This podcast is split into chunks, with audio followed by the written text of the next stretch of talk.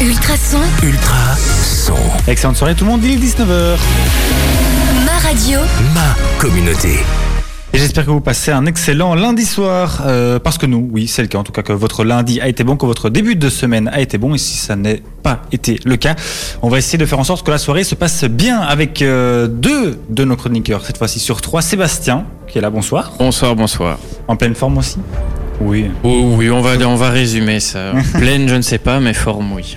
Et Achille qui est là aussi. Oui, bonsoir à tous. Euh, Bonsoir, bonsoir. Et euh, Diran est excusé pour cause d'angine. Voilà. Euh, bon, au niveau du programme, on a un chouette, euh, chouette programme justement, avec un invité qui nous rejoindra tout à l'heure à 19h30. Euh, C'est Benoît Detrose, le euh, président du club de ping-pong de Senef. Alors non, je vois que ça, fait- que ça vous fait rire. C'est le même nom de famille que le mien, mais on n'est pas de la même famille. Voilà, comme ça au moins, euh, c'est réglé. On va parler bien sûr aussi de F1 avec euh, le Grand Prix du Japon qui avait eu lieu euh, hier. Japon. Au Japon aussi, oui.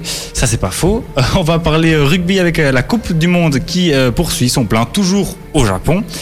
Euh, on va parler bien sûr des Diables Rouges avec euh, euh, un résumé également, enfin un résumé en tout cas un petit condensé des résultats des autres matchs de qualification européenne qui se poursuivre d'ailleurs aujourd'hui et encore dans les jours à venir. On va parler un petit peu tennis et faire un point focus sur Steve Darcy avec Achille. Steve Darcy qui a annoncé qu'il prendrait sa retraite à la fin de l'année prochaine. On va parler un petit peu gym aussi. On a une nouvelle, enfin pas une nouvelle championne du monde, mais une championne du monde qui renouvelle son titre. On va plutôt appeler ça comme ça. On va parler marathon également avec des, des athlètes locaux qui se sont euh, expatriés aux États-Unis. Et puis bien sûr terminer en beauté avec notre 120 secondes. Tout de suite, on commence euh, en douceur avec une petite musique euh, Vita et Slimane, ça va, ça vient. Et puis on euh, se retrouve tout de suite, euh, bien sûr, euh, sur Ultrason pour parler de sport dans Moi de Sport. What the Sport, c'est tous les lundis avec Sport One. Vos vêtements et équipements au meilleur prix avec livraison gratuite en magasin. C'est sur sportone.be. C'est sur sportone.be. ultra, ultrason, ultra, Son. Merci d'être avec nous sur Ultrason. Passez une excellente soirée à notre écoute. On va parler, nous à présent, de tennis avec Achille et même euh, plus précisément de Steve Darcy. Oui, euh, ben, on va parler de Steve Darcy quand même. Il a fait l'actualité un peu tennistique de cette semaine. Oui. Euh, il, a, ben, il a décidé de mettre un terme à sa carrière après euh, l'Open d'Australie euh, de 2020. Donc il compte encore jouer l'Open d'Australie alors? Il compte encore jouer l'Open d'Australie et aussi donc la Coupe du Monde de tennis, même si c'est pas une avec la Belgique, même si c'est pas une grande compétition. Ou peut-être la euh, gagner aussi un titre euh, avec la Belgique. Avec la Belgique, euh, ce serait pas mal. Pour terminer sa carrière, ce serait quand même. euh, Ouais.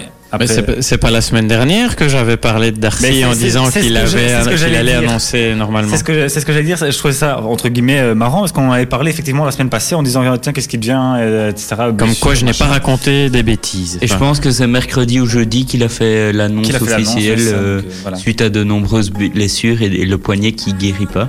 Ouais. Et j'avais j'avais vu une, euh, une phrase assez sympa, euh, enfin sympa, on, se comprend, Guillemets, ouais. euh, de la RTBF qui avait dit euh, que Darcy ne reviendrait pas des enfers suite à, à ses nombreuses blessures. Ils étaient optimistes. Oui, ils étaient voilà. Euh, mais ils commençaient leur article par ça, donc. Ouais. Voilà. Ça a annoncé la couleur. Ouais. Mais euh, Darcy, euh, Steve Darcy, c'est quand même euh, Monsieur Coupe Davis, neuf titres dans le circuit international et son premier titre a été gagné quatre ans après le début de sa carrière.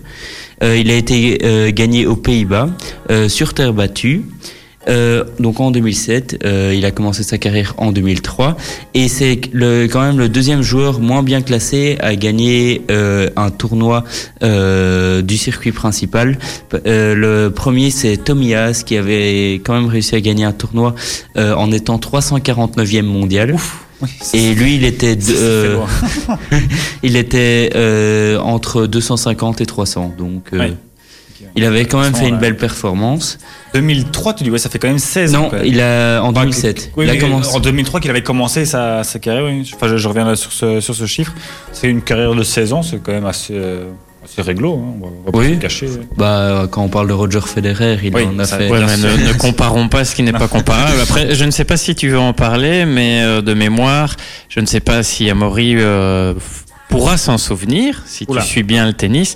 Mais il a battu un grand joueur au premier tour de Wimbledon en 2013, c'est ça la date? 2013 Euh, oui, c'est ça, j'allais en 2013. parler. C'est. euh, Ah, ne le dis pas, on va d'abord voir si notre cher présentateur sait nous le dire. oui, oui, parce que forcément, euh, avec l'annonce de la fin de carrière, euh, tous, Tu as lu les, quelques articles. tous- les médias aussi se sont euh, emballés de, de faire un petit résumé de, de sa carrière. Donc forcément, j'ai entendu parler de, de cet exploit dont Achille, je suppose, va nous parler dans, dans quelques petites secondes. Oui, c'était à, donc à Wimbledon, euh, comme tu viens de le dire, Seb. Et c'était donc Raphaël Nadal qui l'a, qui l'a, que Steve Darcy a battu. Donc C'était en, quelle année ça alors en En 2013. 2013, ouais. Donc 5 ans après son premier titre. Ouais. Parfait, ça, je, calcule encore Euh, non, 6 ans. 2013, oui, 6 ans, je ne calcule déjà plus bien. L'émission a commencé depuis 10 minutes. Ça commence bien. Ouais, c'est pas grave. Mais on va rester en 2007. hein. On va commencer par son premier grand tournoi qui était l'US Open. Euh, il n'a pas fait mieux qu'un premier tour. Bon, c'est quand même déjà bien et c'est ici des qualifications, je pense. Euh, il a été battu par un certain Tommy Haas, dont je vous avais parlé Ouais. avant. Ouais, c'est marrant, ça quand même. C'est vraiment marrant. Oui, Il faut, sa- faut savoir dans ces années-là, Haas c'était quand même euh, le top mondial pointure, euh, oui, il avait. qui mais- arrivait euh, euh, tout doucement. euh. Mais le titre qu'il avait gagné en étant 349e mondial, c'était en 2002. Donc, euh, Ouais. il avait réussi à euh, bien augmenter euh, pendant 5 ans. Et euh, ensuite, euh, il ne fera, euh, dans ses différents US Open, il ne fera pas mieux que quelques deuxièmes tours. Euh, ce qui est une moyenne correcte pour lui, car euh, euh, à part euh, à Roland Garros et euh, je relis mes notes à l'Open d'Australie, euh, il, il a fait un deux- il, a fait que des troisièmes tours, Ouais. donc des huitièmes de finale et des seizièmes de finale. Et euh, à Wimbledon, ce sera aussi des seconds tours pour lui. Mais quand même, pour lui, c'est la Coupe Davis qui était la, sa compétition favorite. Euh, on l'appelait, enfin, les supporters. Monsieur Coupe Davis. Monsieur Coupe Davis, les C'est supporters. c'est marrant d'ailleurs comment il arrive à, à se transcender pour cette, euh, cette compétition Et à nous sortir de, des matchs mais incroyables quoi, Ah contre- oui, mais contre- c'est- contre des joueurs sur papier qui auraient dû mais l'exploser. Ben, on se souvient, enfin, je ne sais pas euh, si vous à la maison vous vous en souvenez. En tous les cas, normalement, Achille, oui, parce qu'Achille est un grand fan de tennis. Toi, je ne sais pas. Il y a pas si longtemps que ça, d'ailleurs, lors d'une des deux euh, années où la Belgique a atteint les- la finale. la Belgique devait se déplacer en Allemagne. Et il faut savoir que l'Allemagne, c'est quand même l'équipe des frères Zverev, surtout d'Alexander Zverev, qui était déjà euh, pas aussi bien classé, mais qui arrivait tout doucement, donc qui était quand en- même en déjà un. Bah, très très bon. à la, en 2017, je pense. Je n'ai plus les dates exactement, mais c'est une des deux années où on est arrivé euh, en finale. Mais- Et il faut savoir que la Belgique s'est déplacée. Je, je continue vite ce que Oui, je voulais dire. La Belgique s'est déplacée en Allemagne sans David Goffin. Oui. Et on a gagné 2-3, notamment avec deux victoires de Steve Darcy, dont une contre Zverev en 5-7. Si je ne, enfin, ça, c'est pas très important maintenant. Mais il a, il a réussi à battre presque les meilleurs mondiaux. Il a battu Zverev, il a battu, euh, j'allais dire Darcy maintenant. Et, euh, il a battu. Leighton Hewitt aussi en son temps. Mais je parle surtout de la Coupe Ouais. Davis, hein, moi. Donc, euh, Mais et- non, Murray, Murray, il avait perdu euh, en finale face à lui. En Murray, ah oui, mais Murray, à ce moment-là, il, était intouchable. Ouais, Même Goffin ne savait rien faire. Mais C'est ce que j'ai dit en fait. c'est- enfin, Tu parles de cette fois où on a été en finale, mais c'était pas pendant la finale. alors, Parce que Non, c'était Non, en pas pendant la c'est ça, finale. oui, parce que les, les finales qu'on a jouées, c'était contre la Grande-Bretagne et contre la France. contre Oui, la Grande-Bretagne et contre la, la France, c'est ça. la Grande-Bretagne euh, était intouchable, on rappelle, parce que enfin, c'était Murray et la Grande-Bretagne, pour résumer, parce que Murray Les était frères Murray. Ouais, les frères Murray, parce que c'est vrai qu'il jouait en double, il jouait en double avec son frère.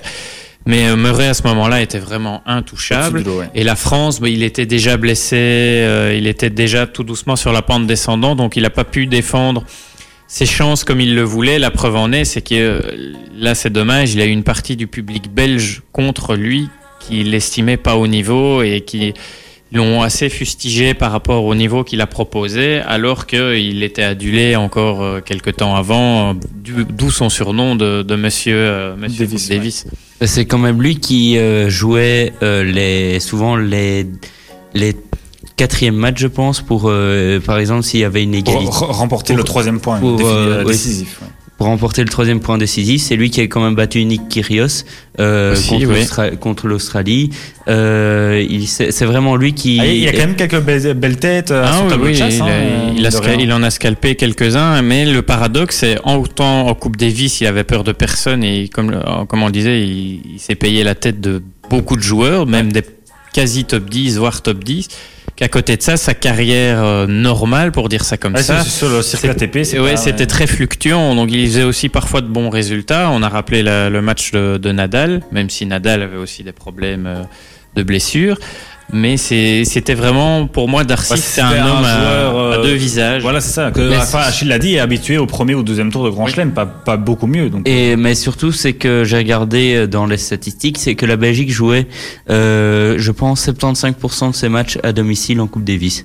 Oui, ça c'est possible, qu'on en joue beaucoup à domicile. Et, euh, et c'est je pense que c'est grâce à ça quand il était vraiment poussé par son public qui pouvait euh, se transcender et, et faire de, de sublimes coups et réussir un bon match. C'est encore plus dommage, la nouvelle mouture de la Coupe Davis euh, qui se joue sur une semaine euh, à Madrid, je crois, c'est ça, Oui. à Madrid. Donc c'est vraiment dommage parce que ça enlève justement. Il n'y aura euh, plus la- la- l'avantage pour un pays de jouer à domicile. C'est un adjuvant moral qui n'est plus là et on sait très bien qu'un un Steve Darcy, avec tout le respect qu'on a, est-ce qu'il aurait fait la même chose dans ces conditions-là? Rien, rien n'est moins sûr. Après, on le voyait bien euh, que quand c'est, enfin, du moins à la télé, j'ai jamais eu la chance d'assister à des matchs de Coupe Davis à domicile. Euh, on voyait bien qu'il y avait une ambiance euh, indescriptible. Ouais, ouais, ouais. Et donc ça, c'est clair que les publics belges étaient toujours assez, euh, assez chauds en tout cas. Et ça, tant mieux. On est connu pour ça. hein. Autre chose, Achille? Euh, oui, ben on va quand même dire son meilleur classement ATP. C'est quand même bien pour lui. Euh, en simple, il a pas, il a fait euh, son maximum était 61e mondial.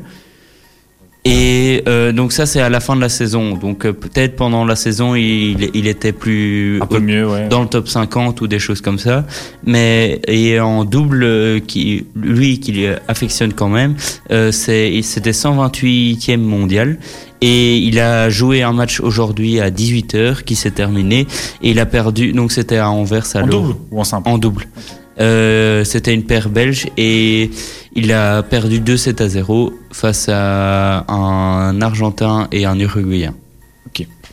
Voilà. Les petites euh, précisions. Je ne sais pas s'il y a encore euh, quelque chose à rajouter sur Darcy. Non, mais moi à part lui dire félicitations pour euh, toutes La les carrière, émotions, ouais. la carrière déjà et les émotions qu'il nous a apportées. Je pense que vous serez d'accord avec moi si vous avez suivi justement ces matchs de, de Coupe Davis. ouais, on se rappelle d'une demi-finale contre l'Argentine, cinquième match qu'il gagne. euh, de manière incroyable aussi. Donc non, moi j'ai juste envie de lui tirer mon chapeau et comme je dis, c'est avec des, des gens comme lui qu'on se rend compte de la beauté du sport et de, de ce que ça peut fédérer. euh. Et des gens qui, qui, ça, qui, qui- qui se transcendent pour, le, pour leur sport, pour leur passion. Ah oui, mais c'est Et surtout les les- l'ambiance, c'est un peu comme au basket. Je sais pas si vous voyez près des terrains. C'est euh, les tambours qui sont juste à côté des joueurs. euh, Ouais, et vraiment- même des- les joueurs qui sont- ouais, ouais, ouais. qui les joueurs comme euh, le tennis, c'est un sport individuel. Ils sont dans quasi dans le public et euh, sont presque euh, comme de vrais supporters et euh, et se transcendent aussi eux en faisant du bruit pour. Ouais, à sauter aussi à chaque point, etc. C'est vraiment sympa.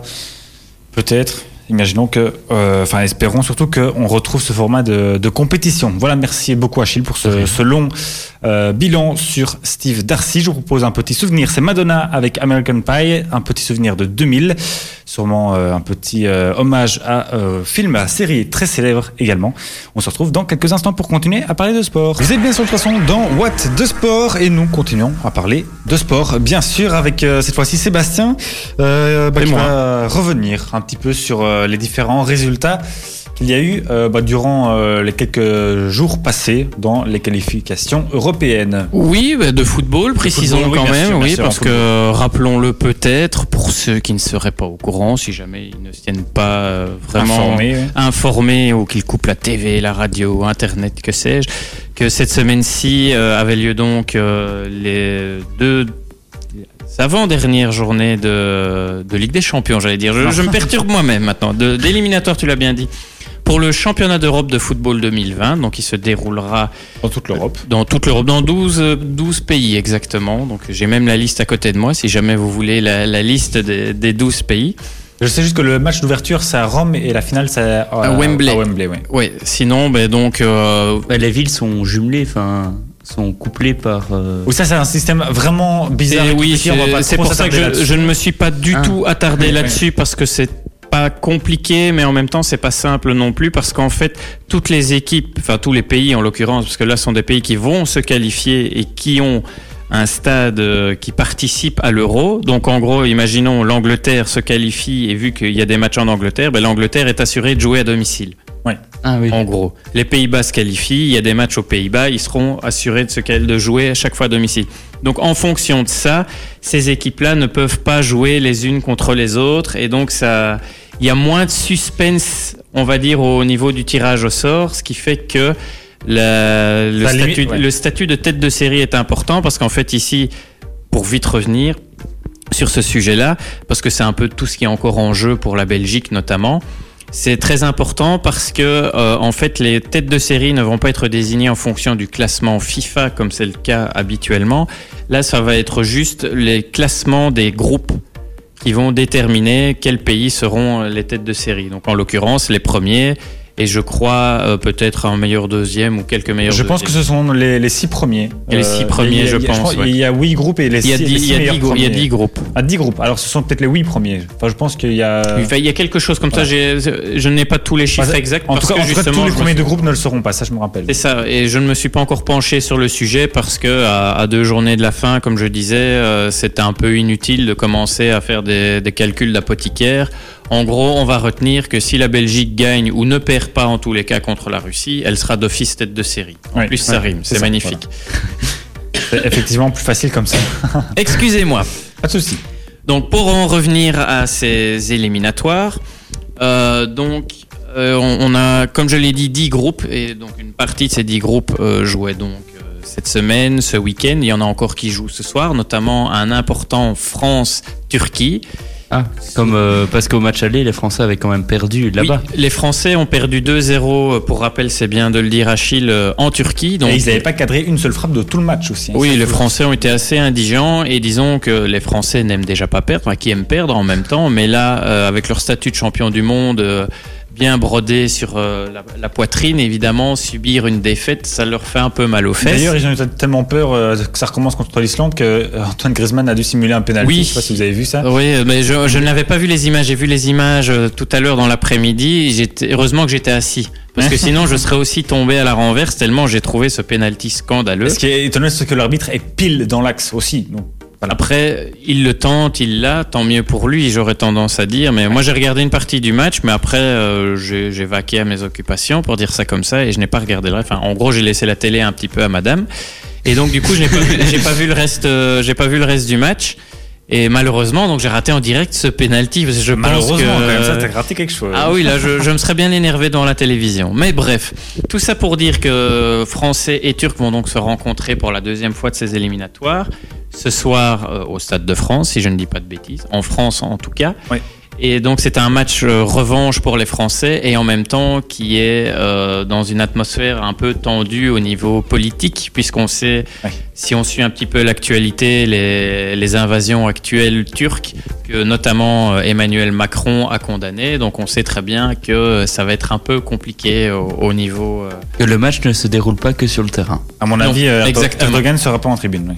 Voilà. Donc on, on va dire que ça ne va pas être un match entre copains et les Français doivent absolument remporter euh, la rencontre parce que Ils sont à égalité de points. ils sont à égalité de points, je reviens, ils sont dans le groupe H, donc France et Turquie ont 18 points chacun, C'est ça, oui.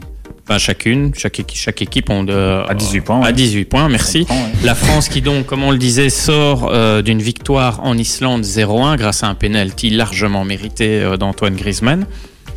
Et euh, grâce à ça, euh, les deux équipes ont donc mis euh, l'Islande euh, à 6 points, sachant que l'Islande était un peu le troisième larron qui lorgnait la, une des deux premières places, car pour rappel, les deux premiers qualifiés, enfin les deux premiers de chaque groupe sont qualifiés. sont qualifiés, oui. Et le troisième est en barrage, c'est ça? Et il y aura des barrages euh, exactement. Alors, euh, il faut savoir que les Français se lancent un petit peu un faux, un faux suspense quant à savoir s'ils vont se qualifier ou pas. On sait très bien qu'ils vont se qualifier. Il n'y a, a pas vraiment de suspense. C'est juste que euh, bon, ils aiment bien se faire mousser un petit peu. Donc, s'ils perdent, ils vont encore taper du sucre sur leurs joueurs. S'ils gagnent, ils vont dire c'est normal, on est champion du monde, euh, blabla. Bref, tout ça pour dire que je ne reviendrai pas en énumérant euh, tous les résultats qui se sont déroulés parce que dans l'absolu, c'est noyer un peu les gens de chiffres et euh, je pense que nous ne sommes pas là pour ça. J'avais juste envie de rappeler quasiment par groupe les deux les équipes soit déjà qualifiées ou en passe de l'être, Oui. de l'être pardon. Donc dans le groupe A, on a l'Angleterre et la République tchèque qui comptent chacune 12 points. Là, ce sont les cinq premiers groupes en fait ne comptent que cinq équipes. Donc ces équipes-là n'ont, si je ne m'abuse, que 8 matchs à réaliser. Donc là, il leur reste deux matchs aussi à faire. Donc l'Angleterre qui a perdu ses premiers points, qui était invaincue, euh, tout comme la Belgique et l'Italie et l'Espagne aussi.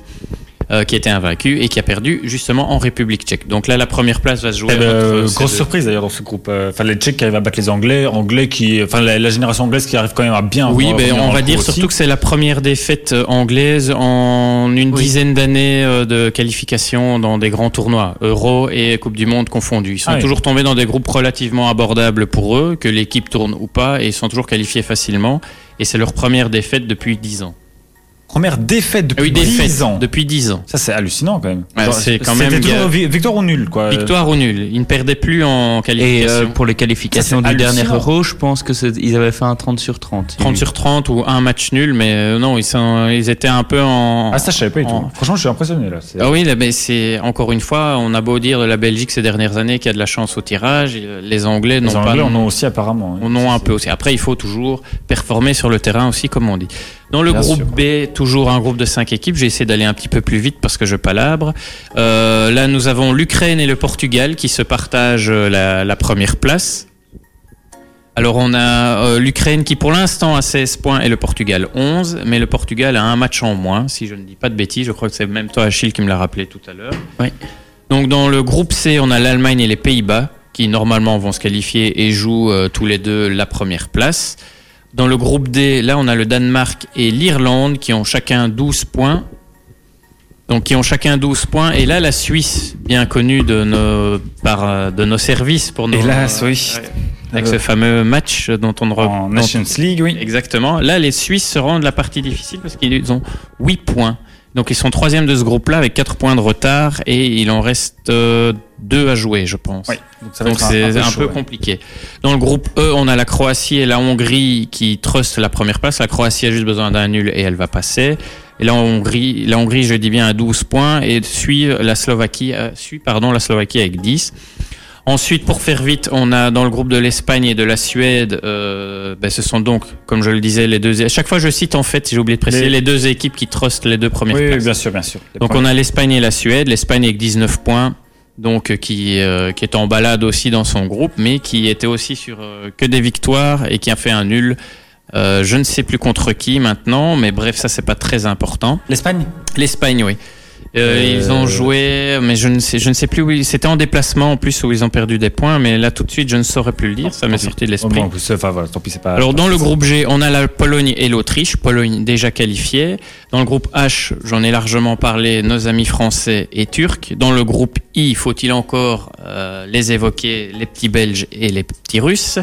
Dans- et dans le dernier groupe, le, groupe J, j'y arriverai, l'Italie et la Finlande. Donc ce sont euh, chaque fois les pays qui... L'Italie qui est euh, aussi le dernier pays avec la Belgique qui est encore invaincu dans ces. Exactement. Enfin, non, même pas, c'est même pas qui est invaincu, c'est qui a tout gagné. C'est la Belgique 8 victoires consécutives et l'Italie 7. Oui, qui est à 20 ou 7 ou 8. euh, C'est parce que j'ai fait remarquer à Amaury tout à l'heure que j'ai fait quelques petites erreurs euh, en, euh, dans, en, en reprenant les, les points des équipes. Donc c'est l'Italie, c'est 7 points, 7 victoires ou 8 aussi. Enfin, quoi qu'il en soit, Belges et Italiens sont les deux seules équipes à avoir tout gagné pour l'instant. C'est ça, oui. Et maintenant, juste pour rappeler, les- il y a déjà quatre équipes qualifiées. La Belgique, ça on le savait déjà depuis un bout de temps. La Russie, du même groupe. Donc, rappel, match très important pour la première place que j'ai évoqué tout à l'heure. L'Italie et la Pologne. Oui, parfait. Et donc, euh, juste rappeler, je rappelle juste les prochains matchs de la Belgique, parce que ça, ça reste toujours intéressant. Donc, ce fameux Russie-Belgique, donc ce sera en Russie le 16 novembre à 18h. Et alors, on conclut en beauté, j'espère, avec Belgique-Chypre le 19 novembre à Bruxelles. Ouais, donc dans un, euh, un gros mois. Un gros mois, à ce ouais. moment-là pour clôturer la campagne euh, en Ah, beauté. juste petite histoire, j'avais dit que je voulais, je voulais le rappeler. Vas-y. Ce n'est pas un match important en soi au niveau des résultats, mais il y a eu quand même un moment historique dans ces qualifications puisque Andorre a gagné son premier match. Oui, c'était contre la Moldavie. Ils ont pense. battu la Moldavie 1-0 et c'est leur première victoire après 21 ans. Donc je pense quand même que ça, se, souligne. Ça se souligne, Donc après 56 matchs euh, qualificatifs pour un euro, c'est leur toute première victoire. Donc euh, Ouais. chapeau à eux quand même. C'est sympa. Ouais, franchement, bravo euh, aux, aux Andor... Andorran. Odorants, merci. Eh, Enfin, bref, j'ai gardé mes commentaires pour moi. Voilà, notre invité est arrivé, Benoît Detrose, pour le club de ping-pong de Senef. On revient avec lui dans un instant. Excellente soirée sur Ultrason. Euh, notre invité est arrivé, Bernard Detrose. Bonsoir. Bonsoir. Euh, vous êtes le président, c'est ça, du club de, de ping-pong de Senef, le, le raquette entente pongiste Senef, senefoise. Alors j'avais bah, une première question, on, on évoquait hors antenne. Est-ce qu'on dit tennis de table ou ping-pong? Et pourquoi? Ben, personnellement, on préfère ping-pong. Euh, on préfère tennis de table, pardon, je me trompe déjà. Preuve, commence- que c'est quand même pas ça clair que ça. non, mais il faut pas s'embrouiller. Oui, on dit toujours ping-pong, ça fait un peu plus garage, tennis de table, ça fait un peu plus euh, sport. Oui, c'est ça. Et euh, oui, voilà, c'est la nuance qu'on veut mettre. Et on était dans un club il y a pas longtemps, on avait vu un slogan euh, à l'entrée du club. Et je trouvais que c'était pas mal. Ça disait euh, Vous en avez marre de faire du ping-pong, vous voulez faire du tennis de table, venez nous rejoindre. Hein, et ça, c'est. Et donc, euh, je trouvais que c'était bien trouvé. Eh, Est-ce que vous savez, je sais pas s'il y a une, euh, une différence, une origine dans les noms différents. Enfin, vous Non, savez pas je- pourquoi il y a ce duel entre guillemets, entre ces- ces- disons que le ping-pong est un nom plus commun que, que tout le monde utilise. Et, qui est plus international, quoi. en fait, oui, voilà. Simplement. Et, et plus banal, je veux dire. Euh, bah alors, je voulais revenir un peu euh, sur le club. On va commencer. Donc, c'est club familial créé en 2015. C'est ça? Oui. Donc, c'est assez récent quand même. Euh, Qui, euh, qui est derrière ce projet? En fait, c'est l'ancien président, Didier Garot, qui, est- qui faisait partie d'un club sur lui. Et ce club a un peu périclité, s'est arrêté comme ça, il s'est éteint tout seul.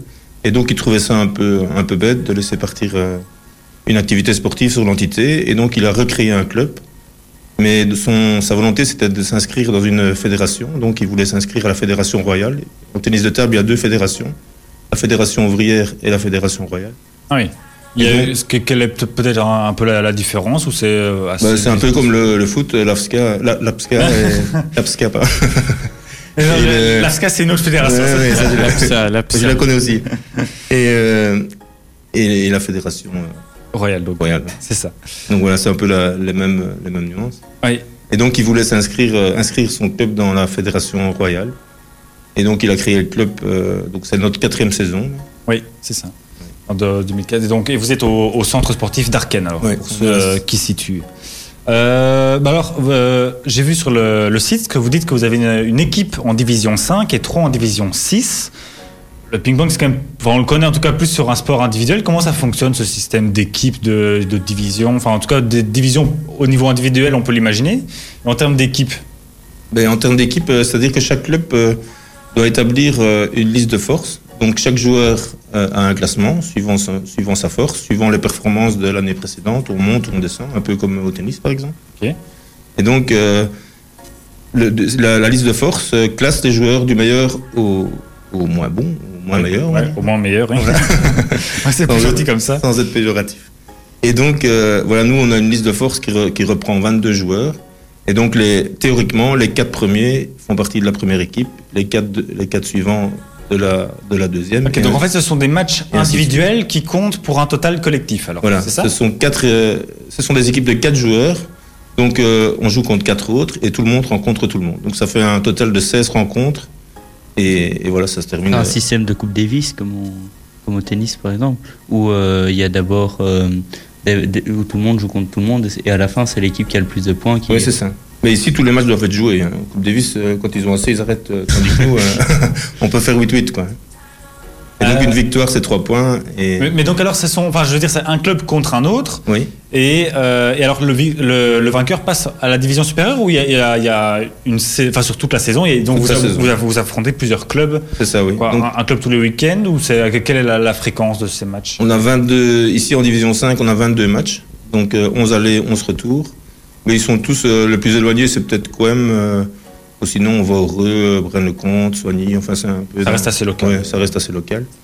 Et donc, euh, au bout de la, de, de la saison, ben, voilà, il y a un classement. Quoi. Ouais. C'est 3 points, une victoire, 2 points de défaite, et 2 points nuls et 1 point, une défaite. Ok. Et un match euh, scratché, comme on dit, ben, c'est 0 point.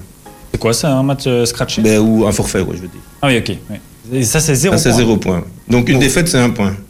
Ah oui, ok. Et un nul Et- alors, c'est Et un nul, c'est 2. C'est deux, ok. Et euh, ben, le, enfin c'est, je veux dire le scratch, c'est, enfin le, le- l'abandon, c'est zéro point, mais Ouais. pour le, pour celui qui, Pour celui qui abandonne. oui, qui, abandonne, Ouais, ouais. ça, on, on se comprend bien. ok. Et donc, un classement est établi. Et, et alors, euh, ce sont en général les, le premier est montant d'office, le Ouais. deuxième souvent aussi, et parfois il y a un tour, un tour final dans tous les, dans tous les troisièmes de toutes les, les divisions divisions. provinciales. du- par exemple, en 5, ben, s'il y a 6 il y a six ou 7 séries, ben, il y a un tour final entre euh, les 6 ou 7 troisièmes de chaque série. Ouais, ok. Et euh, les matchs, ça dure une journée? C'est sur un week-end ou c'est euh, enfin les, les confrontations comme ça? Non, ça dure. euh, on commence souvent vers 15h, ce sont les horaires un peu. Le samedi, enfin en division 5, c'est le samedi après-midi. Donc ça débute vers 15h jusqu'à 18-19h souvent. Ah oui. Et donc on joue sur deux tables, donc c'est deux matchs euh, simultanés. Ah, c'est en simultané, ok. On Ouais, n'entend pas ça que fait chacun- 16, euh, 16, 16 matchs euh, sur. Ça dure combien de temps? À peu près un temps, un match de, de ping-pong? Au pire des cas, au pire des cas, Ouais. pour dire ça comme ça, quand un match est vraiment très Bah serré. Au pire des cas, ça fait 5-7. Mais maintenant, les 7 sont, contrairement au passé, où on allait jusqu'à 21, maintenant on va jusqu'à 11, donc c'est Ah plus rapide. Ça raccourcit déjà vachement la. Ouais, voilà. Donc c'est 5-7 euh, quand on va à la belle, ça peut durer euh, une heure, quoi. Bonne heure, oui, ça, oui. Ah, c'est un, un petit match de tennis, quoi. Bah, une heure, c'est déjà, un- ouais, c'est déjà un long match. hein. Il faut des, des 11-9, 9-11, euh, ou 13, ou 14. Il faut aller, il faut, Aller ouais. dans, dans les Ouais, ouais, prolongations. il faut déjà aller plus loin. Vois, vous avez des, des- des petites euh, questions, vous, sur le. Et moi, je me demandais, euh, à l'heure actuelle, vu que votre club est tout récent, enfin, j'avais plus, j'ai plusieurs questions, mais ici, c'est plus, euh, je me dis, quelle est un peu l'ambition actuelle de, de votre club dans, dans les deux divisions dans lesquelles vous vous trouvez actuellement? Mais ici, on- avait mis des objectifs cette année, mais on a, on a, on a déjà dû revoir à la baisse, puisqu'on avait une équipe en 5 et 3 en 6 au départ, avec 22 joueurs sur la liste de force, donc euh, ça fait 16 joueurs présents par semaine. On se disait, bah, ça va, on va y arriver. Mais en fait, non, on n'y arrivait pas, il y avait trop de trop d'absents. Tout le monde a, a un peu ses impératifs, et donc, euh, et donc voilà. Et donc, on a dû euh, faire un forfait général pour la quatrième équipe. Donc maintenant, on Ah est, oui, en fait, d'accord. on- effectivement, on a trois équipes. Et l'année passée, on avait trois équipes aussi, deux divisions 5 et une division 6. Mais malheureusement, il y a une 5 qui est tombée dans une série un peu plus forte et, et qui est redescendue. Ouais. Et donc cette année-ci, l'objectif, c'était de faire monter euh, une 6 en 5 et éventuellement euh, la 5 en 4. Mais Ça va être bon, compliqué. ça va être- ouais. on va peut-être être dans le, le haut du panier, mais peut-être pas suffisamment haut. Oh, c'est euh, quand même déjà pas mal, ça, ouais. se maintenir dans, dans le haut du panier. Parfait, je vous propose une petite pause musicale aussi, le temps qu'on vous change de micro, parce que j'ai l'impression qu'il y a des, petites coupures.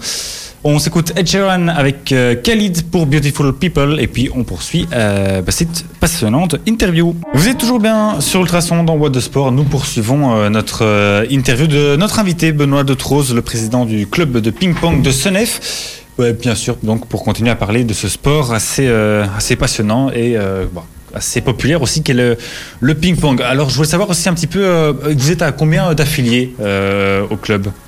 Au club, on est donc 20, euh, 22 sur la liste de force et plus quelques membres qui ne qui viennent uniquement pour le loisir, pour les entraînements, qui ne veulent pas faire la compétition. Pas fait de, de compétition. Ouais. Il y a euh, donc 22, il y a, et combien de, de coachs? Ou est-ce que les coachs sont, sont com- compris dedans? Ou comment Non, ça se ils passe sont- en fait un petit peu les entraînements aussi? Ils sont pas compris dedans. On a trois séances d'entraînement, enfin quatre séances d'entraînement, une lundi euh, de 17 à 19 avec un entraîneur une fois sur deux, un lundi sur deux.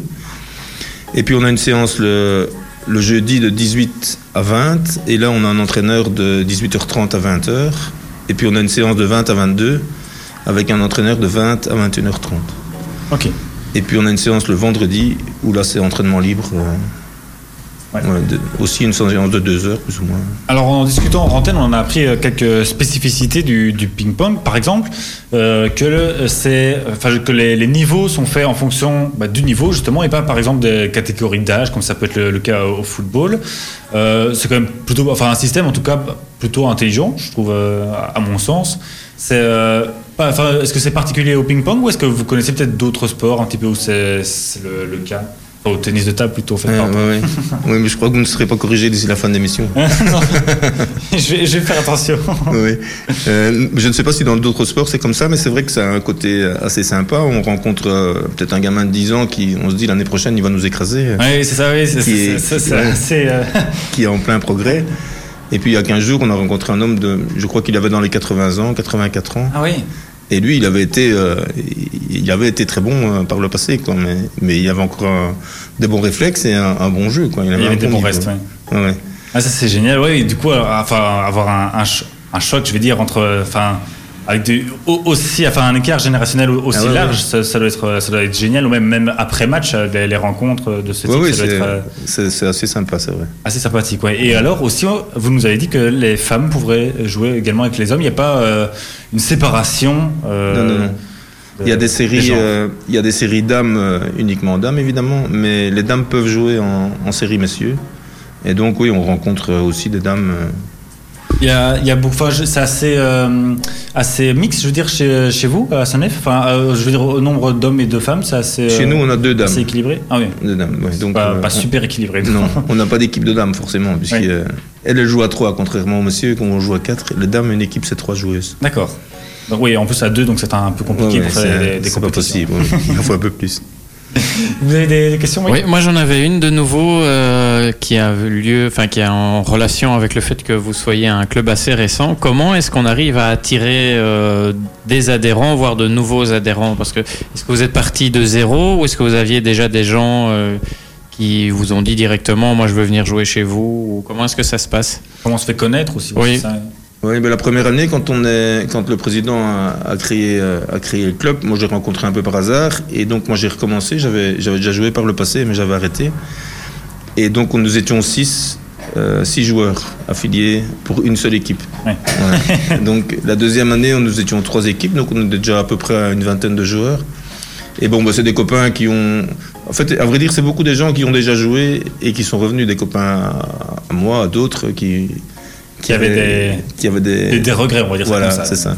Qui, qui avait arrêté pour des raisons professionnelles ou familiales. Ou...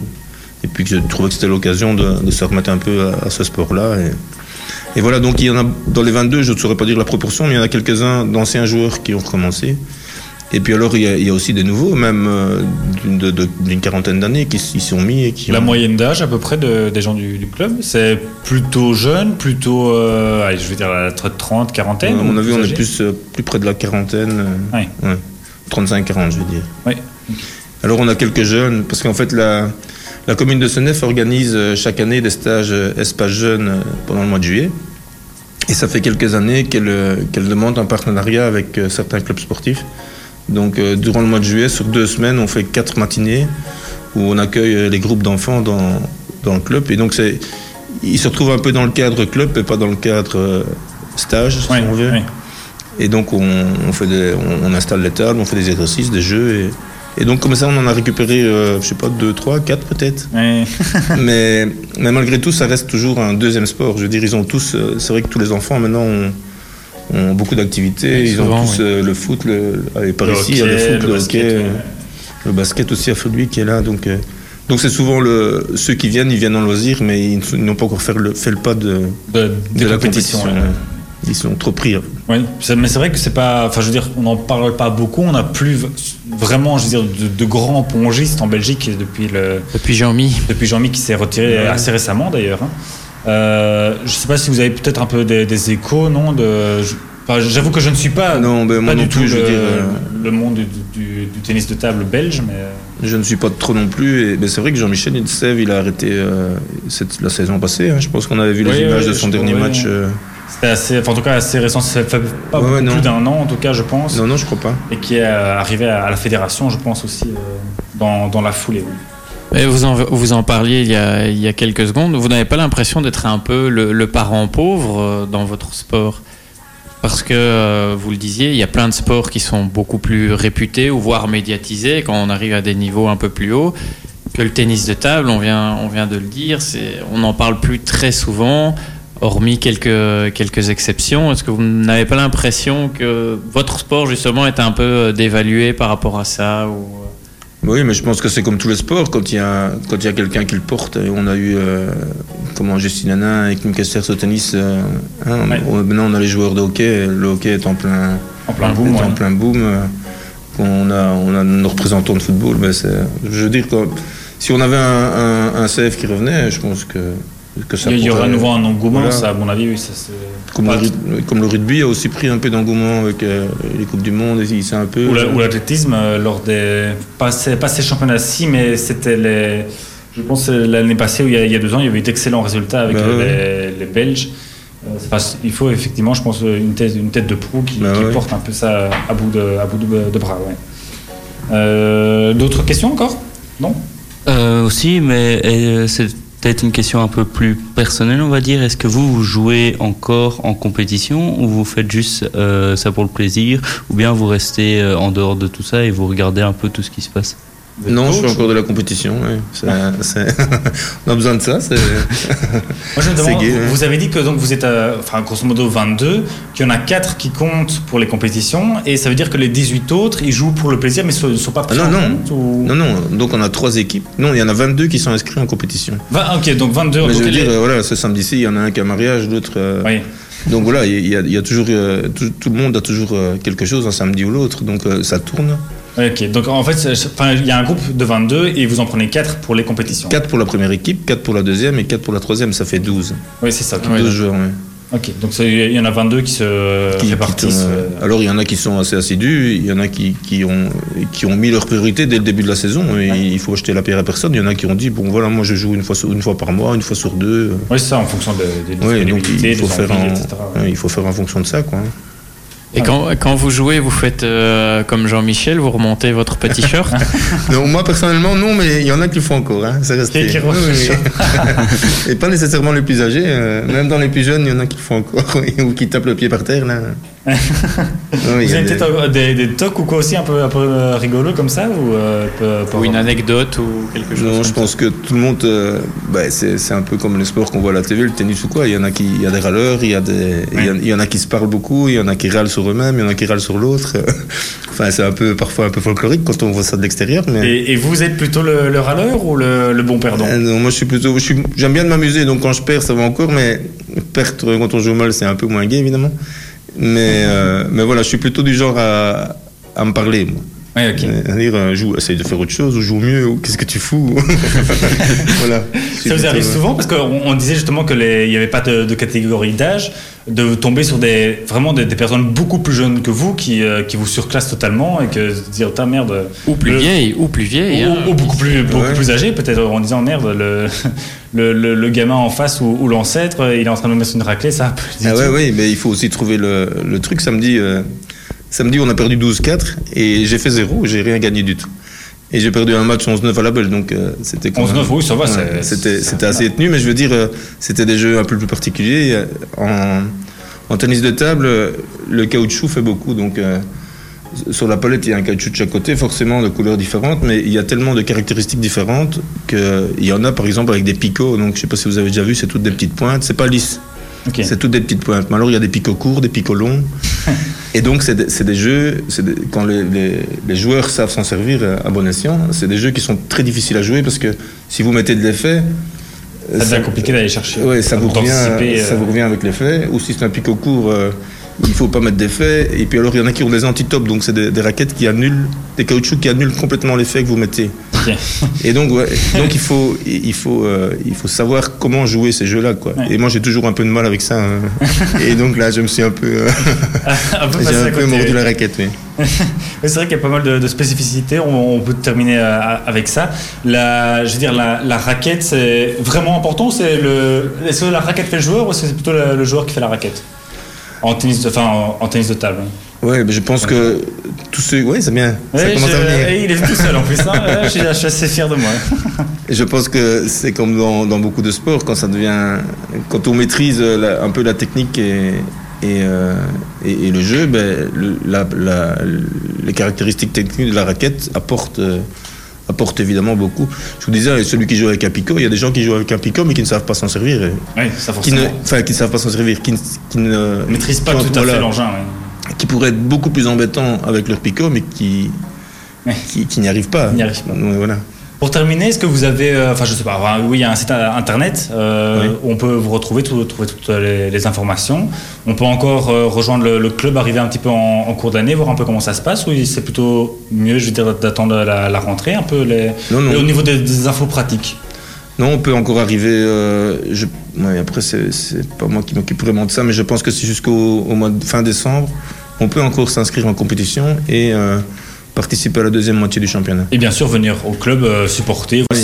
Et les entraînements. les entraînements, bien sûr. ici, Quand on est, quand on débarque, je veux dire, dans le club et qu'on est nouveau, on a droit à deux entraînements comme, euh, comme, dire. comme des Voilà. découvertes. Voilà, voilà, une découverte pour voir un petit peu si, euh, si on peut se plaire et si euh, ça convient. Ouais. Et puis après, ben, après, il faut faire un choix évidemment. hein. Soit euh, payer la cotisation pour le, la compétition, soit pour le loisir. Ça va, Bah, c'est très bien. Je sais pas si Ouais, moi, je voulais, oui, je juste demander parce que euh, à l'heure actuelle, dans beaucoup de sports, on parle quand même sous, voire gros sous. Ici, on n'est pas dans les, les hautes sphères, mais euh, qu'est-ce que ça coûte concrètement de faire du, du tennis de table euh, au niveau, pas investissement, ça on l'a compris, mais en- en- au niveau pécunier, j'entends, donc au niveau matériel ou autre, parce qu'on sait qu'il y, a- il y a des sports qui demandent beaucoup plus de matériel et forcément plus de- de- d'argent. Et à ce niveau-là, où se situe le tennis de table? Mais ici, chez nous, euh, ben, au niveau du club, euh, on a, ici, on vient de faire l'acquisition de quatre nouvelles tables. Euh, mais on est, il y a des aides qui sont données par Par la fédération, la je fédération. Pas la fédération de table, mais la, la région Région Wallonne. Ouais. ouais. ADEPS. Enfin, Oui, c'est ça. Et donc, on a, on a pu, grâce à ça, acheter quatre nouvelles tables. Alors, donc ça, c'est au niveau du club. Les, les coûts au niveau du club, c'est les coûts à la fédération pour inscrire les joueurs avec les assurances et Mais compagnie. moi, je parlais plus spécifiquement. Si moi demain je veux m'inscrire euh, chez vous, Une, raquette, en fait, par exemple, ça, Oui. ça coûte combien Enfin, je- parce qu'on pense à la raquette, mais il y a peut-être d'autres euh, matériels. Ou... Non, il n'y a pas grand-chose d'autre en fait. Euh, la, la raquette, euh, ben, moi, c'est, je sais pas, c'est 130, euh, une bonne centaine d'euros quoi. Pour, pour une bonne raquette. Ouais. euh, enfin, je pense Ouais, qu'il doit y avoir moyen de trouver. euh, Vous en trouvez à 80, à 70 et, et peut-être aussi à 200, je sais pas, mais à mon avis à 200, il faut déjà, faut déjà chercher. Quoi. pour, pour avoir des, Voilà. enfin, je veux dire, des, des- des bonnes raquettes en compétition pour tenir un peu la route. Et sinon, ben, nous, euh, au, au niveau du club, euh, on, on cherche des sponsors euh, tous les trois. Donc ici, on avait des sponsors il y a trois ans pour un équipement. Donc tous les joueurs inscrits en compétition ont reçu un équipement. Et l'année prochaine, on, on on rechange l'équipement. Donc on va, on va à nouveau être à la recherche de, nouveau nouveaux sponsors pour. euh, et le club ici vient d'offrir euh, aux membres, euh, à tous les membres ici, donc euh, aussi bien en, en loisir qu'en compétition, un sac, un sac de sport. Ah oui. Bon, voilà, Donc- comme ça, on saura tout. Si jamais des sponsors nous écoutent, alors, ben voilà, foncez au club de Senef. Sachez aussi que bah, pour le site internet, c'est pas compliqué. Vous tapez ping pong Senef. En tout cas, c'est ce que j'ai fait. On tombe directement sur le site. R-E-P-S pour euh, raquette entente. Euh, non, c'est comment que ça Pongiste, ouais. Euh, Pongiste, oui, Pongiste Senefoise. Merci beaucoup. J'avais plus l'appellation complète sous les yeux. Merci beaucoup, euh, Benoît de Trose, d'avoir été euh, avec nous. Ça fait vraiment bizarre de dire son propre nom de famille, Euh, mais on n'a pas de, de lien apparemment. Et donc voilà, ça fait, euh, c'était très chouette de vous avoir à notre antenne. Vous êtes le bienvenu pour euh, continuer l'émission si vous voulez avec nous. On va entamer, nous, notre deuxième heure, tous ensemble, dans What the Sport. Ultrason, Ultra son. Il est 20h. ma radio, Ma communauté. Et pour cette euh, deuxième heure d'émission, bon, on va parler encore euh, bien sûr pas mal de sport avec euh, de la F1, du rugby, de la gym aussi, et puis parler un petit peu de marathon avec de l'info locale et puis terminer en beauté avec le 120 secondes. Tout de suite, musique avec Imagine Dragons. La soirée continue bien sûr dans What de Sport en parlant de sport et cette fois-ci, on va parler de Formule 1. Enfin, j'ai l'impression surtout, moi je sais pas si vous deux autres avez regardé la course hier. Euh, bah, le Grand Prix du, du Japon. Absolument pas. Absolument pas. Moi, j'ai vu le résumé et bah, c'est- j'ai juste vu ça. Oui, c'est ça. Voilà, un, un Grand Prix euh, un petit peu euh, chamboulé par le, le typhon dont j'ai oublié le, le nom, qui est passé sur, sur le Japon ces, ces derniers jours, qui a fait pas mal de dégâts. Les, qua- les qualifications devaient avoir lieu le samedi comme tous les jours, sauf qu'elles ont été postposées au dimanche matin, justement à cause de cette, cet ouragan, ce typhon. Je ne sais pas exactement la nature exactement du, du phénomène. euh, Un euh, typhon. Un typhon, merci. Euh, donc voilà, les euh, qualifications ont été reportées euh, au dimanche matin et la course avait lieu dimanche après-midi, en tout cas heure locale. Et c'était quand même à 7 heures du matin, en tout cas ici même en Belgique. Donc c'était pour les, les courageux qui voulaient le voir en direct. Bah, une course assez, assez surprenante, en tout cas dans, dans son début. Les deux Ferrari étaient toutes les deux en première ligne, avec Vettel qui était en pole position.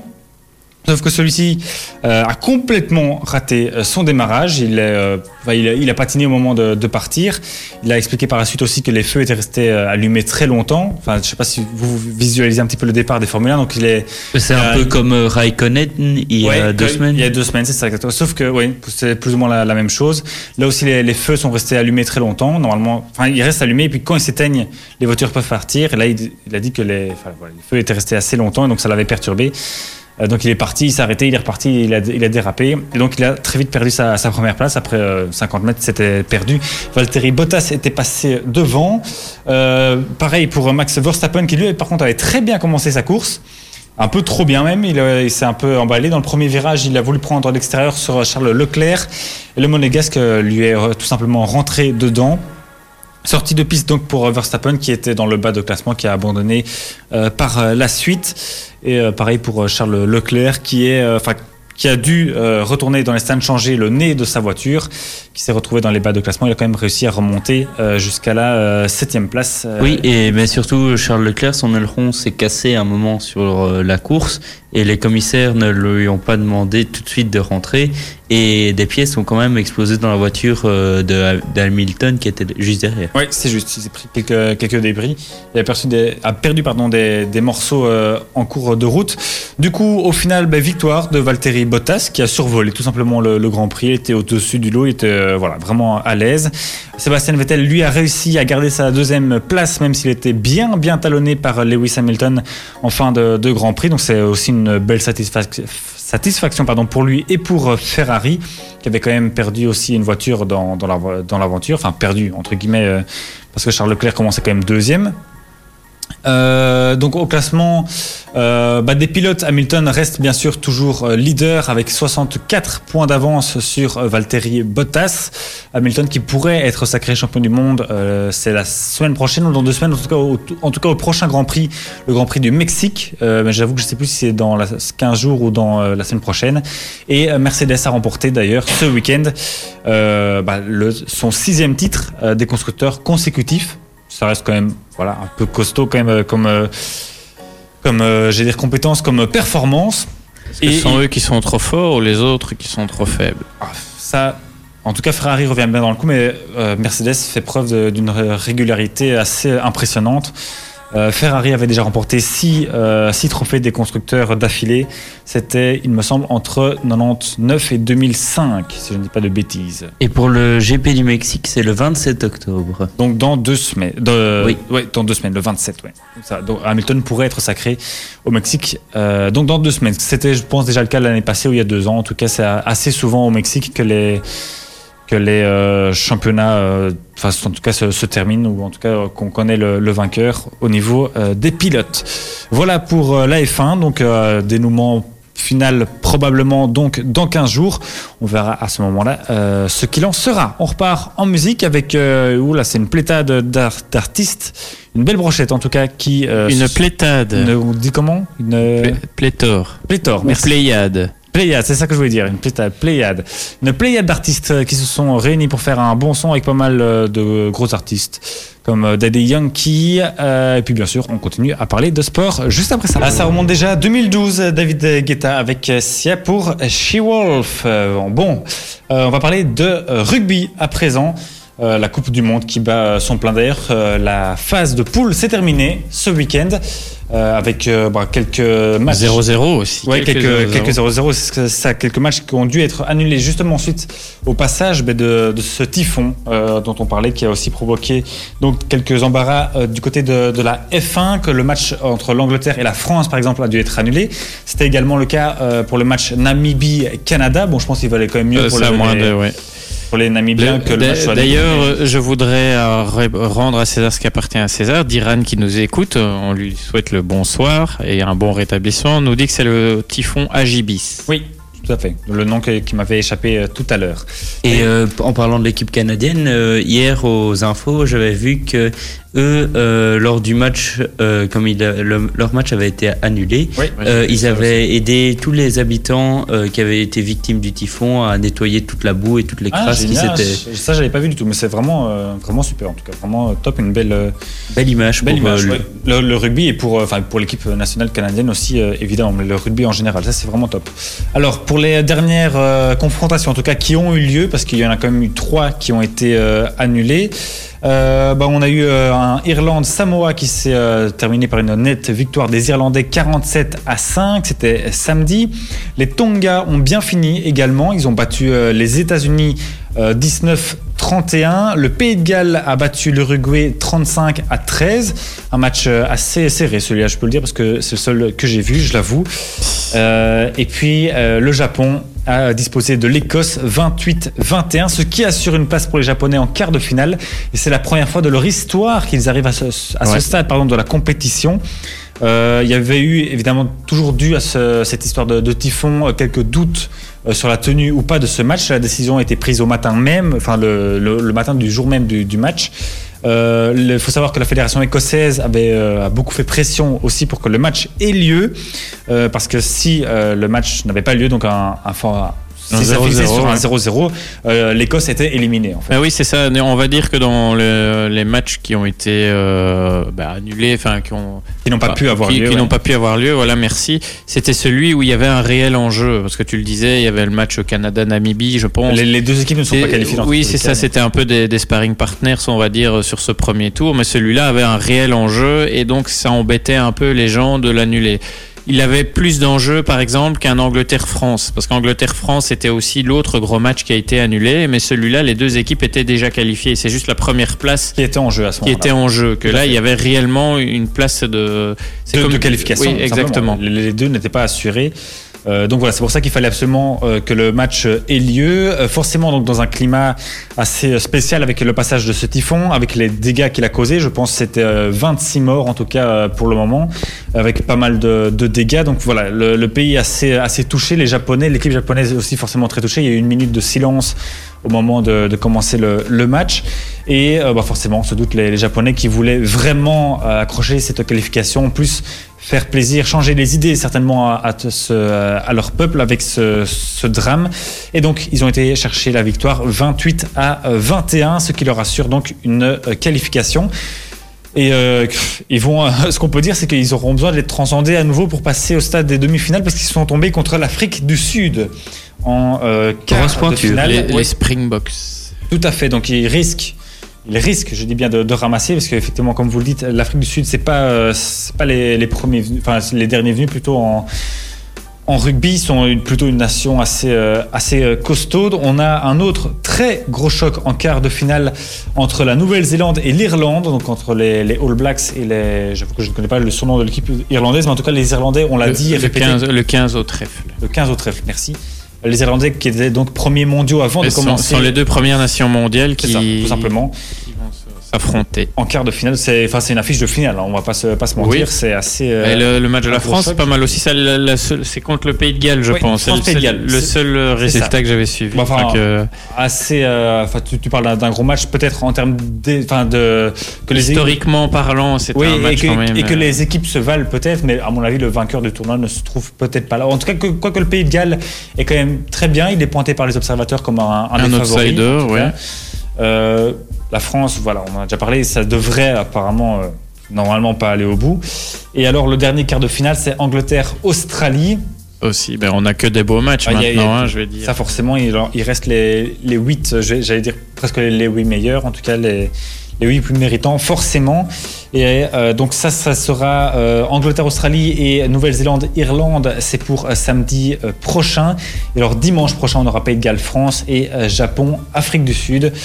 à chaque fois à 9h15 et midi 15. Et alors les demi-finales, ça sera pour samedi encore prochain, samedi 26 et dimanche 27. Et la finale, ça sera pour le week-end du 1er novembre. Voilà, comme ça, même pas d'excuse, un jour férié, tout le monde devra être devant sa télé à regarder le match. Euh, voilà donc pour le, le petit point rugby. Je sais pas si quelqu'un a encore quelque chose à ajouter, sinon On non, passe- à ce niveau-là, bah, maintenant, euh, c'est un peu comme dans toutes les, les grandes compétitions. Je veux dire, le premier tour, il y a quelques petites affiches sympa, sympatoches. On a eu quand même des, des beaux scores. aussi. Mais- C'était pas un 63-0, 73-0, Oui, 72 exactement. Donc du coup, il y a, il y a quand même malgré tout des, des, résol- des résultats pardon, disproportionnés. Donc maintenant, on rentre vraiment dans le vif du sujet. Ouais. Et on a déjà, on a déjà des matchs, comme tu le disais il y a pas longtemps, euh, qui font office d'affiche. Ouais. Et des équipes sans- qui, se valent, ça, il y aura normalement plus de, spo- de, de scores aussi dis- disproportionnés. ouais. Ça, on ne sait pas. La- oui, bien sûr, La mais- vérité du sport est toujours, euh, c'est ça qui est beau en sport et aussi en rugby, c'est que on ne sait jamais prédire à l'avance ce qui peut se passer. Regarde, on l'a encore sûr. bien vu euh, avec le, le match de la France, pour revenir sur eux, euh, face euh, à la- à l'Argentine, leur tout premier match. Ils mènent 18-3 à la mi-temps, ils ont gagné 21-18 le match. Ouais. Non, ou 21-19, pardon. Donc, ou 21-20, je ne sais plus, d'un ou deux points. Bref, ça a été tout serré.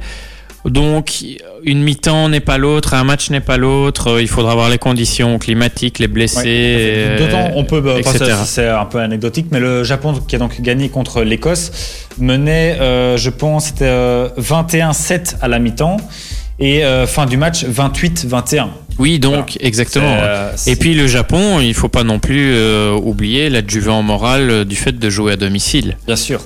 Donc c'est toujours un, un certain avant- un certain avantage pardon de pouvoir euh, compter sur euh, Le le, public. C'est comme en Coupe Davis quand Steve Darcy se transcendait quand on jouait fait. en Oui, Belgique. mais il faisait moins de plaquage. De claquage peut-être, mais de... de, de claquer. bien vu, bien joué, j'aime beaucoup. Bon, euh, merci pour euh, cette analyse donc sur le point euh, rugby. Bah, place donc rendez-vous la semaine prochaine pour la suite donc euh, de ces quarts de finale, enfin ce quart de finale tout court. Euh, retour de la musique avec euh, James Blunt, c'est euh, un nouveau single de 2019 avec Cold. Même si cela arrive dans un instant sur le traçon, mais avant ça, on va, vous parler un petit peu de gymnastique. Cette fois-ci, on n'a pas beaucoup l'habitude, mais on va le faire parce qu'il y a quand même une grande, grande nouvelle avec Nina Derwal. Vous avez certainement déjà entendu parler de- d'elle. Euh, grande, grande, grande, j'allais dire espoir, mais c'est même plus une espoir, c'est euh, déjà une sportive, euh, en tout cas, euh, comment on dit, une gymnaste, c'est le, mot que je cherchais, belge, euh, qui performe euh, au, au top, au top mondial tout simplement. Elle a euh, récidivé, je veux dire ça comme ça, son titre mondial au bar asymétrique euh, à 19 ans. Voilà, elle est déjà double championne du monde en titre. Quand même, pour, je ne sais pas comment on peut dire ça, mais c'est quand même plutôt sympathique et franchement impressionnant. C'est vrai que euh, pour les, les gymnastes, etc., c'est un monde assez jeune en tout cas. Enfin, on arrête euh, assez tôt, mais être déjà double championne du monde à 19 ans, c'est quand même plutôt costaud. Hein, Seb? Bah, c'est pas mal. Dans des standards euh, d'autres sports, c'est c'est étonnant. Dans la gym, c'est normal. J'ai presque tendance à dire. C'est vrai. Enfin, souvent, les plus tôt, gymnastes mais- comme Anecchi et compagnie, c'était à 15-16 ans qu'on les a qu'on les a découvertes. Maintenant, il paraît que je ne sais plus avec qui j'en ai parlé il y a quelque temps que euh, les gymnastes sont amenés et amenés eux à évoluer plus longtemps qu'avant. Euh, Enfin, leur carrière plutôt euh, qu'avant, mais bon, malgré tout, ça reste quand même bien, surtout pour un petit pays comme le nôtre. Oui, tout à fait d'accord. Mais comme on disait tout à l'heure avec notre invité Bernard de Trose, euh, bah, que c'est quand même euh, toujours important d'avoir une- tête de proue. hein, Un qui, porte-drapeau, Un oui. porte-drapeau, c'est ça, pour porter un, un sport. Et si euh, elle le fait magnifiquement bien pour la gymnastique, qui va peut-être euh, bah, continuer à créer des, des vocations. Euh, pour euh, continuer dans euh, l'actualité de, de ces championnats du monde d'athlétisme, on peut revenir sur le, le phénomène Simon Biles. Vous avez certainement aussi déjà entendu parler d'elle si vous avez déjà un temps soit peu regardé les Jeux Olympiques. Euh, si vous regardez les Jeux Olympiques et la gymnastique, euh, c'est une petite américaine euh, qui gagne tout. Voilà. La, concurrence est franchement presque pas là en tout cas. Elle est soit en, or, soit en argent si elle se rate. C'est incroyable. C'est un tout petit gabarit, elle est minuscule mais incroyable, bourré, bourré de, de talent. Et donc cette, cette gymnaste américaine, je le rappelle, a amélioré le record du monde du nombre de médailles euh, mondiales. Donc elle, elle en a remporté 25, dont 19 en or. Voilà, c'est un autre niveau bien sûr que Nina Derwal, mais euh, ça reste vraiment euh, impressionnant. Euh, elle a dominé donc la finale du euh, sol. C'était déjà son cinquième euh, sacre dans ces champ- championnats du monde. Voilà, preuve que la petite gère quand même. Et au bar asymétrique, donc là où Nina a décroché sa médaille d'or, l'américaine a terminé cinquième. Ok, autant pour moi, alors qu'elle ne gagne pas tout. elle laisse quand même, elle, est- elle est quand même Elle laisse un peu la chance aux autres aussi. aux, aux autres. Et euh, ici, Elle a peut-être eu un coup de barre avant le début de la. Bravo, bien joué. bien joué, un coup de barre. Bon, euh, voilà, comme ça, euh, au moins euh, une championne de- du monde de plus en Belgique, avec, j'allais dire de plus, parce qu'on a déjà, par exemple, le hockey, c'est le premier qui me vient à l'esprit. Ah bah il y a plus de champions du monde en Belgique que de champions de Belgique dans le monde. hein. Ça c'est sûr. Championne du monde, j'ai dit. euh, bah, Non, non, c'est moi qui Non, c'est dis, toi. euh, Ok, merci beaucoup. J'ai eu peur. Bon, on- je propose de s'écouter MC Solar avec euh, Hasta la Vista, c'est un petit souvenir de 2001. On aura Avicii aussi qui arrive avec son album post, enfin son titre posthume plutôt, Heaven. Et puis, bah, on arrive tout doucement au bout de cette heure. On va essayer de vous passer quand même un petit extrait euh, d'une interview sur euh, deux euh, personnes du NAC, donc la section jogging du euh, qui se sont, je vais dire exilés, pas vraiment exilés, qui en tout cas ils sont partis faire un marathon du côté de Chicago. On essaie d'avoir ça dans quelques instants si j'arrive à le mettre sur l'ordinateur. C'est bon, on a l'interview. Yes, parfait, j'ai réussi. Youhou, merci David.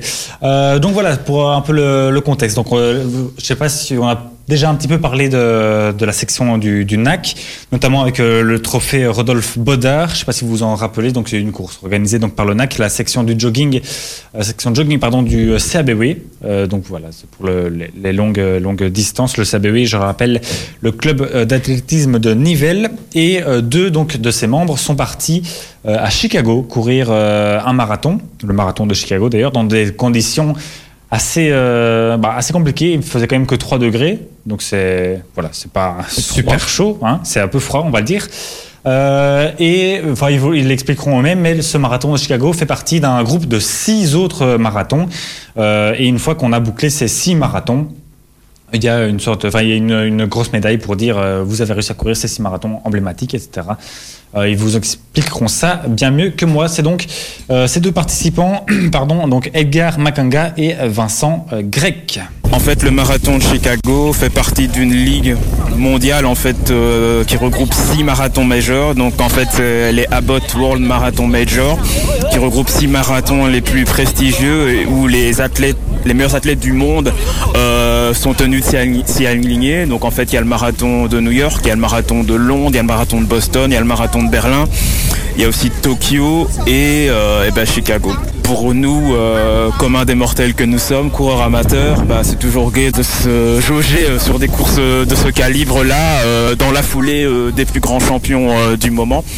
Pour nous, c'est à chaque fois un rêve de prendre part à ce genre de course. Et quand on clôture les six marathons, on reçoit euh, une médaille énorme et un diplôme de l'IAAF, donc la Fédération internationale d'athlétisme. Donc une médaille énorme. Moi, je l'appelle personnellement le, cogné- le collier d'immunité tellement, euh, tellement elle est énorme. Oui, euh, pour euh, ajouter à ce que vient de dire euh, Edgar, les six marathons sont aussi dans des grandes villes où il y a une, une ambiance tout à fait exceptionnelle. Pour ne prendre que, que New York, on, part du, bridge de Brooklyn jusqu'au centre de New York. On arrive euh, à Central Park et, il y a plusieurs millions de personnes qui sont tout au long du, parcours à crier, à chanter, à encourager, ce qui est absolument phénoménal. Et l'autre chose, euh, alors on est assez sensible aux médailles, euh, il y a une médaille qui, sanctionne euh, ou qui récompense d'avoir fait les, six marathons. Il n'y a, a pas tellement de gens dans le monde qui ont pu faire six, six marathons, euh, c'est quelques milliers et moins d'une centaine de Belges. Voilà, une centaine de Belges, quelques milliers dans le monde. Ça souligne bien quand même euh, bah, l'e- l'exploit qu'ils sont en train de, réaliser, la performance en tout cas. Et euh, bah, voilà, bravo en tout cas euh, à eux, chapeau. Et je rappelle donc que ce sont des athlètes locaux, donc affiliés au NAC, la section jogging du CABB. Vous, vous voyez, vous, courir un marathon, donc 42 km 125 mètres dans 3, à- par 3 degrés? Euh, même par euh, 20 degrés, tu sais, j'aurais du mal. Hein. J'ai euh, j'ai une petite bouée au niveau de l'abdomen qui fait que c'est un peu plus compliqué pour Ouais, moi de a- Il y a courir. un bon échauffement. euh, ici même à Nivelles, ça s'appelle le semi-marathon. Ça va une fois oui, mais des- Oui, tu peux même commencer par les 5 km ou par la courte skits Ouais, et puis euh, Non, j'ai courir n'a jamais été une de mes grandes passions, je l'avoue. J'adore le sport, mais j'ai toujours eu un peu de mal à courir pour dire de courir. Pourtant, euh, euh, j'ai déjà eu, euh, j'ai déjà fait quel- enfin, quelques, j'ai déjà couru des courses de 10 km et autres avec des amis, donc j'y arrive. C'est pas ça. mais euh, c'est pas une grande passion pour moi. Alors évidemment, on dit toujours que l'appétit vient en mangeant et souvent tu commences en te disant ouais pourquoi pas et finalement tu prends goût et Ouais. tu, tu développes. Je pense que le marathon c'est ça aussi surtout. Tu te dis pas dès le début allez hop un petit marathon. Ouais, ça, non, c'est tu commences comme l'a dit. que ça euh, prend pas mal de temps. On, on l'a pas, euh, on l'a pas mentionné, mais euh, je pense que euh, Vincent Grec l'a couru en un peu plus de, de 4 heures. Quant à euh, Edgar Makanga, lui, euh, l'a fait en 3 heures quelque chose. Enfin, donc ça, ça reste. Mais oui. je c'est- Mais quand tu vois que le, le me- le meilleur fait ça en 1h59, Oui. donc ça bouffe quand même deux heures de temps. Enfin, en plus, le, le- le meilleur fait ça en 1h59. Tu dis effectivement le, le, re- le record du monde sur marathon a été battu avec la, la mythique barre des 2 heures qui a été franchie. Euh, mais tout a été orchestré pour que ce soit le cas. Le type avec Oui. 41 lièvres, enfin donc 41 autres personnes qui couraient pour que lui puisse battre leur corps dans des conditions euh, idéales, etc. Donc ça veut dire, bien sûr, mais ça, ça s'est pas fait euh, par par 3 degrés à Chicago. euh. Non, non, bien sûr, mais bon, après, qu'il fasse mais euh, c'est- 3 degrés, 15 ou 20, ça reste un, malgré tout une performance sportive, Oui, euh, un exploit pour quelqu'un comme moi, forcément, et une bonne performance sportive pour les gens qui aiment courir, et, Dieu sait que j'en connais. euh, euh, qui, qui courent beaucoup et qui, je pense, ça donne euh, à de longues distances euh, au fur et à mesure de leur, euh, de leur foulée. Donc, non, chapeau à eux, c'est sûr, surtout qu'il y en a 6, c'est ça, si je dis pas de bêtises. Oui, c'est ça. Donc déjà, déjà un, c'est costaud, alors sur le 6, globe, ouais. c'est vraiment, euh, c'est vraiment énorme. Donc non, chapeau à eux, en plus par 3 degrés, oui, avec un beau bonnet vissé sur la tête. Oui, tout à fait. Euh, ah oui, là, voilà, je cherchais les, dans, euh, dans un, un article pour euh, revenir toujours sur ce marathon de, de Chicago où le record de Belgique a été, euh, a été battu par euh, Bachir Abdi, euh, voilà, un, Ouais. un habitué des, des grandes distances, des grandes distances pardon, euh, qui représente en général assez bien euh, la Belgique, donc qui a euh, battu assez nettement, il me semble, de 49 secondes, c'est ça, le, qui a amélioré le record Oui, de Belgique. il a pas le même physique que moi, hein, donc on peut voir que lui, il est tout séché je- par je- rapport à moi. pas lui. Moi, grand amateur de tarte al jot, évidemment, le marathon et moi, ça fait deux. J'ai vu un débat passer vite fait, c'est tu préfères la jaune ou la verte? Moi, les deux. Les deux. Voilà. Moi, je prends la mitoyenne comme ça. euh, c'est- Pas de jaloux. Voilà, comme en politique, j'ai la langue de bois. Merci Seb pour euh, bah, toutes ces euh, précisions. Et pour rappeler à quel point tu es un grand sportif de cœur. Voilà, c'est Avicii qui arrive avec Heaven. Et puis, bah, il sera temps aussi tout doucement de clôturer notre émission avec le 120 secondes. Et voilà, on va terminer cette euh, émission What de Sport avec notre traditionnel 120 secondes dans lequel on vous cale un maximum d'informations. Cette fois-ci, c'est Sébastien qui s'y colle pour commencer. Tu es prêt? Je peux lancer? Oui, attends, je me bats avec euh, mon micro. Voilà, exactement, je suis relativement prêt. Pas pour le marathon, mais je suis prêt quand même. Le marathon du 120 secondes. Alors en football, Neymar, l'attaquant star du Brésil et du PSG, s'est blessé aux ischio-jambiers lors du match amical du Brésil contre le Nigeria à Singapour. Il ne devrait pas retrouver la compétition avant quatre semaines, a annoncé lundi le club parisien. Il ratera à coup sûr le premier match du club francilien en Ligue des Champions contre le FC Bruges ce 22 octobre et pourrait même rater la deuxième rencontre prévue le 6 novembre. Petr Ketch euh, a été élu homme du match pour son entrée en lice en hockey sur glace euh, et sur ce petite anecdote sur son casque, il avait euh, eu le logo de Chelsea et d'Arsenal, ces deux anciens clubs. Oui, Peter Che, bien sûr. Les Diables Rouges ont poursuivi leur sans faute en qualification euh, cette semaine. Le cas Roberto Martinez est en discussion auprès de l'Union belge. On saura si l'entraîneur espagnol poursuit l'aventure avec les Diables, normalement avant l'Euro. En cyclisme, le parcours officiel du 107e Tour de France sera dévoilé ce mardi à midi au Palais des Congrès de Paris. Deux seules certitudes à l'heure actuelle, le grand départ sera donné le samedi 27 juin 2020 à Nice et l'arrivée finale se déroulera, comme le veut la tradition, sur les Champs-Élysées à Paris le dimanche 19 juillet. En hockey féminin, les Red Panthers battent la 11e nation mondiale qui est la Corée du Sud 2-0 en match amical pour la préparation à la Coupe du Monde. Eddie Merckx, qui a été victime d'une chute euh, à vélo hier, a été hospitalisé. Euh, si euh, les, examens qu'il passe euh, aujourd'hui se passent, se passent bien, euh, voilà, il pourra euh, bientôt sortir. Il est euh, normalement pas trop en danger. En athlétisme, le Marocain de 33 ans Mustapha El Aziz, qui est recordman du semi-marathon, a été suspendu pour 4 ans après avoir été contrôlé positif à deux reprises à l'EPO. Euh, Roger Federer a annoncé aujourd'hui qu'il participerait aux Jeux Olympiques 2020 à Tokyo dans l'espoir de décrocher la médaille d'or en simple. C'est le seul grand titre qui lui manque. Et moi, je n'ai plus rien, à part rappeler un France-Turquie qui a lieu en ce moment même. Parfait. Et je rajouterai aussi que Rudy Garcia a été nommé à la tête Oui. de l'Olympique de Lyon. Voilà, c'est plus anecdotique. Et euh, qu'on peut aussi souligner que le président euh, du euh, PSG dont tu parlais tout à l'heure, Nasser Al-Khelai- Al-Khelaifi, est bah, encore mis en examen pour des soupçons de corruption. Mais ça, c'est, cette fois-ci, c'est pas dans le football, c'est pour l'attribution des, euh, des mondiaux euh, d'athlétisme à Doha. Mais Oui, bon, il baigne- s'est tu, il n'a rien dit. oui, exactement. Il a invoqué son droit au silence. Merci euh, à tous les deux pour cette euh, belle émission. Merci à notre invité aussi, Bernard de Trose, le président du club de, ping, de tennis de table. Ah, attention, Ah, oui, attention. Ah, voilà, de tennis de table, donc de Senef. Euh, si vous voulez découvrir donc ce, ce sport, n'hésitez pas à aller faire un, un tour chez eux. Je pense que ça, doit être très sympa et bonne ambiance euh, garantie. À la semaine prochaine. Oui. Oui, en, en pleine forme avec de nouveaux résultats dans pas mal de choses, euh, euh, j'allais dire euh, européens tout court, mais non, c'est les qualifications européennes en football, avec le rugby encore et plein d'autres belles choses. Et la Pro League Et la aussi. Pro League qui reprend, il y a bien toujours de belles choses euh, en sport. Et la Ligue des Champions qui va bientôt reprendre ses droits aussi la semaine prochaine avec, on l'a évoqué, un Bruges. PSG, ça, ça va être aussi euh, assez sympathique à regarder. On se quitte en musique avec euh, Angèle et Flou. Passez une excellente semaine. On se retrouve bien sûr lundi prochain. D'ici là, quoi que vous fassiez, faites-le bien. Ciao. Au revoir.